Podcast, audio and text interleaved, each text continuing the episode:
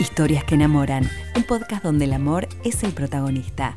El amor por la lectura, por la escritura, por los libros, por las historias. Historias que enamoran, un podcast de libros de Penguin Random House, grupo editorial.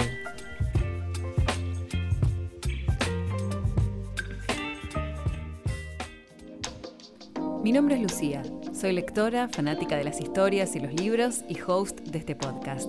En cada episodio estaré conversando con otras y otros apasionados tanto por la lectura como por la escritura para conocer más acerca de las novelas que tanto nos transformaron. Te invito a que me acompañes a descubrirlas y a enamorarte en cada episodio. Hoy vamos a conversar sobre los libros que transcurren en verano.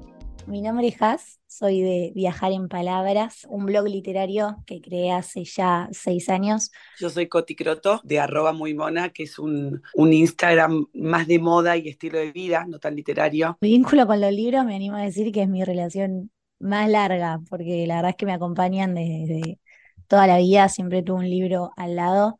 Al principio cuando era chica me lo fomentaban más mis papás, eh, típica, te ibas a dormir y te leían un cuento y siempre tenía a mi altura una biblioteca disponible y ya cuando fui más grande pedía que me regalen libros y me encantaba tener siempre encima un libro por las dudas, ¿no? Porque nunca se sabía cuándo era momento de, leer. Y bueno, así sí hasta hoy, estoy rodeada de libros por todos lados y es una de las tantas cosas que me gusta hacer, pero creo que siempre es una buena compañía porque siempre tenés una historia ahí que te, que te impulsa a seguir reflexionando o te alimenta la imaginación o te hace pensar si estás leyendo algún libro quizás más teórico sobre algo de laburo, sobre ese tema. Creo que es una gran compañía para tener siempre al lado. Y si tengo que hablar de mi relación con los libros, puedo decir que es un poco menos profunda porque soy como lectora por épocas. O sea, mi realidad es que durante el año yo tengo tres hijos, chicos, eh, una vida bastante ajetreada, no tengo mucho tiempo.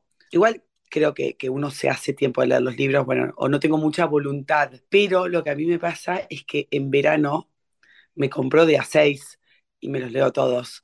Es como que el libro me introduce en, un, en una paz mental y ahí me aboco un montón a los libros. Suelo leer libros solo en vacaciones, me cuesta un montón meter libros en mi rutina diaria, pero cuando me engancho, me recontra nivel adicción. Eh, y bueno, estamos hablando en este episodio de libros ambientados en el verano que transcurren en esta época del año.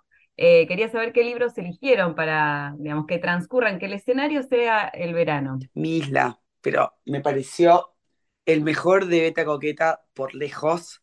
No podía parar a ese nivel.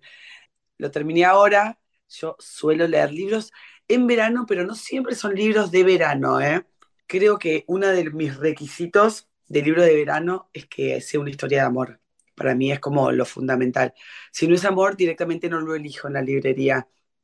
Porque a mí lo que me pasa es que en verano o en vacaciones siento esa necesidad de zambullirme en historias ajenas, de salirme un poco de mi realidad para meterme en otras. Y ahí aparecen mis libros de verano, que insisto, para mí no es tan requisito que sea un libro que transcurre en el verano, sino que el requisito para leer es que sea una historia de amor. Bueno, yo los que elegí son libros que casualmente también los leí estando de vacaciones. Tuve como escenario la playa, pero no me parece que sea condición necesaria para un libro, una lectura veranil, digamos, ¿no? Estar en la playa. Pero el que más, más me conmovió es Antes de que se enfríe el café, del japonés Toshikazu Kawaguchi. Ese libro es alucinante, es súper cortito y conmovedor, y no sucede en un escenario de playa, o sea, sucede en una ciudad y una de las estaciones en las que atraviesa, porque va como a lo largo del año y tiene algunos saltos temporales, tanto para atrás como para adelante, y como todo sucede en el mismo escenario, es un café que es como medio un subsuelo, entonces no hay luz del exterior, se dan cuenta que hay un cambio de estaciones por cuestiones muy cotidianas, por cómo va vestida la gente, qué se pide en el café, de repente si abren la puerta y entra un rayo de luz o entra una flor cuando arranca eh, la primavera. Entonces está buenísimo tener estos signos temporales o espaciales a través de cuestiones como muy cotidianas. Y creo que los tres libros que, elegí tienen esa cuota de cotidianidad que a mí es lo que más me, me interesa, como decía Coti, esto de zambullirte en una historia, a mí me encanta zambullirme en historias, pero prestándole como mucha atención a, los vínculos entre los personajes. Este libro de Ante que se enfíe el café da la oportunidad de viajar en el tiempo con una serie de reglas muy complejas que cuando los personajes lo escuchan casi nunca quieren viajar en el tiempo, pero eh, puedes viajar en el tiempo lo que dure una taza de café caliente, ¿no? Eh, para volver a tener una conversación. Pero esa conversación no va a cambiar el presente. Entonces, se cuestiona mucho el por qué voy a querer volver para atrás si no puedo cambiar el ahora. Y en realidad el secreto de la magia del libro está en esto, ¿no? En cómo fortalecer ese vínculo o que ya hoy no está, o que hoy es de una manera, pero volver a hacer alguna pregunta que te quedó ahí en el tintero. Y después otro de los que me encanta es Llámame por tu nombre, eh, que tiene una adaptación cinematográfica, que la película directamente es una obra de arte, y el libro le presta mucha atención a los diálogos. Habla como de ese paso entre la adultez medio adolescente y la adultez más posta, ¿no? Para decirlo de alguna manera. Y de vuelta, tenemos a dos personajes en Italia que quizás no tenés las típicas escenas todo el tiempo en la playa, pero ya estás ambientado en una como en una quinta, en una vila, y los colores, la ropa, si bien el libro y la película son súper complejos, ya te, denota como una ligereza dónde están los personajes que ayuda a contrarrestar un poco el, peso de la historia y como lo fuerte que es con, con el lugar en el que están. Como que parece que no coinciden, pero eh, es un libro para ir leyendo de a poco, que te va llevando. Yo creo que los que yo elegí, que son mi isla y el baile de las luciérnagas son un poco más light. Se ve que mi rutina no, es poco light. Eh, pero como vos decías, hay elementos que como que te hacen, te empatizan un montón con los personajes. Por ejemplo, en mi isla, la protagonista vive descalza, te habla de las sábanas blancas, del pelo al viento. Yo, por ejemplo, como me dedico a la moda, siempre eh, las partes que más me atrapan son las descripciones de ropa como que me alucina cómo se visten y el aspecto físico de los personajes. De hecho, cuando los libros pasan a ser series, me cuesta un montón cuando los plasman en personajes, porque me centro mucho en, esta cuestión de ponerles caras. Como lo mío va mucho por la moda, me imagino mucho cómo se visten, se me va la imaginación hacia ahí. Eh, por eso cuando, cuando me propusieron hacer este podcast de libros de verano, me puse a pensar en esos detalles que sí te hacen un libro de verano. Yo que estoy justamente de vacaciones en la playa, sonidos, eh, mi isla, que, es el que más me gustó, todo sucede en una cala. Entonces, todas las sensaciones que evoca la playa y la protagonista los cuenta bárbaro. Esas son cosas que te atrapan. Si bien no, si bien no necesito que los libros que leo, leo en verano sucedan en verano, sí hay cosas que me hacen empatizar un montón con los personajes. Y lo que es increíble es cuando una descripción te llega a una imagen como muy, ah. muy gráfica. Ahí para mí es como que ya está bien logrado el libro. No sé si la historia, pero el libro que te lleve y te transporte a que vos puedas imaginarte la playa, la vestimenta, como decía Coti, ya ahí es como, ya está. Eh, después la historia, la trama puede resolverse de la manera que te guste o no, pero si ya puedes irte mentalmente a ese escenario donde está sucediendo el libro, para mí es una lectura ganada.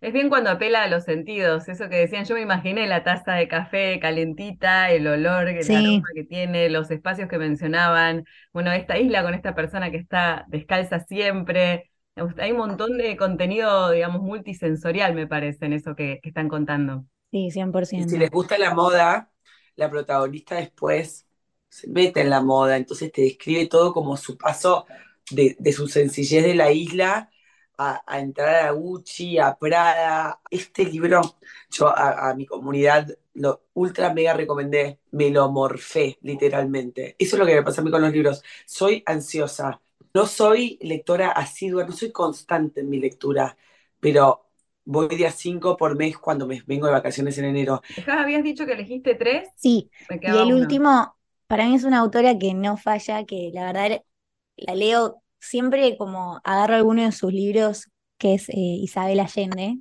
que me parece una gran autora que les tiro un dato de color. Ella todo lo, tiene muchísimos libros, pero leyendo una biografía ella me encontré con que cada 8 de enero arranca una novela. Mirá Entonces, vos. de ahí porque tenemos No eh, tantos libros. Sí, y hace poco, este año subí una foto con una computadora diciendo como todos los 8 de enero arrancando. Es como ya tiene el hábito escritor de esa manera. Bueno, y Bueno. sus libros es Largo Pétalo del Mar, que bueno, es una historia que sucede en un barco. O sea, el escenario es marítimo, pero no la típica escena playera que uno se imagina, ¿no? Sino que eh, estamos en, en el escenario de una guerra civil española y bueno, es un barco que va desde Europa hacia América y ahí se va sucediendo una historia con idas y vueltas de amor, bastante interesante como, como siempre hace Isabel Allende y este fue uno de los que más me gustó. Bueno, hablamos un poco de, digamos, qué, qué elementos o situaciones características hacen que una novela, además de transcurrir en verano, sean para, para leer en esta época. Me voy a poner polémica con esta. No hay lecturas de verano para mí. Ay, claro, porque por y- el año. No, pero en el año me cuesta mucho más eh, leer, o sea, en el medio de- Ah, bueno, no laburo y demás. Eh, me, me cuesta no leer, sino encontrar como decir, bueno, listo, me siento ahora a leer, ¿no? Como hacer el momento de, de lectura. Claro. Pero me cuesta un montón y lo, lo busco como resolver eh, haciendo cosas que me gustan, no sé, eh, si me voy a sentar a leer, me preparo un mate, me dejo el celular lejos, eh, agarro, no sé, algo rico para comer, si es en invierno, una mantita, como que me creo el escenario para predisponerme mejor hacia la lectura. Esa es la clave para mí. Sí, sí, En mi caso, Re. porque a veces tienes esa tricotomía entre la pantalla y el celular y es difícil. sí, sí, lo tenés como, decís, hay un segundo y de repente se te pasaron 15 minutos o media hora viendo nada. Yo no creo que sea lectura de verano, sino lectura de vacaciones, más que de verano. Lectura en ese momento donde podés sentarte a leer un libro. A la noche me suelo quedar dormida, pero sí, me gusta a la mañana, como antes de mira. Eh, dedicarle un ratito al libro. No lo puedo cumplir todos los días, la verdad, a veces estoy muy cansada y no lo logro, pero como mi momento preferido es a la mañana antes de arrancar como el día, trato de agarrar el libro. A veces son dos páginas y a veces en media hora digo, uh, tengo que arrancar a trabajar, pero la noche tiene eso, que de, de última te quedas hasta tarde y al día siguiente te, te arrepentís. Para mí no, o sea, no hay lecturas de verano, hay libros y que uno elige cuándo leerlos, ¿no? Eh, y depende en, qué situación está, qué libro o, cuáles son sus gustos, qué libro elige para leer en el momento de, de vacaciones. Cuando- como decía Coti, también creo que que uno tiende a, leer más cuando está más relajado o cuando está de vacaciones, como que tenés más la, facilidad ahí de, de agarrar el libro. A veces elegimos también por los autores eh, o autoras. Bueno, hablamos un poco de Isabel Allende y, y mencionaba a Coti también a, a Elizabeth Benavent, a, a Beta Coqueta, que también uno sabe que con qué se va a encontrar más o menos. Y bueno, decís, bueno, a esto voy confiadísima. Re. Pero también está buenísimo cuando decís, voy a ir a esta autora y te sorprende totalmente. No sé, Christine Hanna, que es eh, la autora de, del otro libro que mencionaba Coti, de El baile de El las baile de las luciérnagas. Se Esa hizo conocer. divino también. Estoy leyendo otro libro de la autora que se llama El Ruiseñor, que es nada Ah, que mirá. ver, o sea, son dos hermanas y te describe la relación de ellas dos, pero está ambientada en la Segunda Guerra Mundial, o sea, es- tiene otro, otro tinte la historia, ¿no?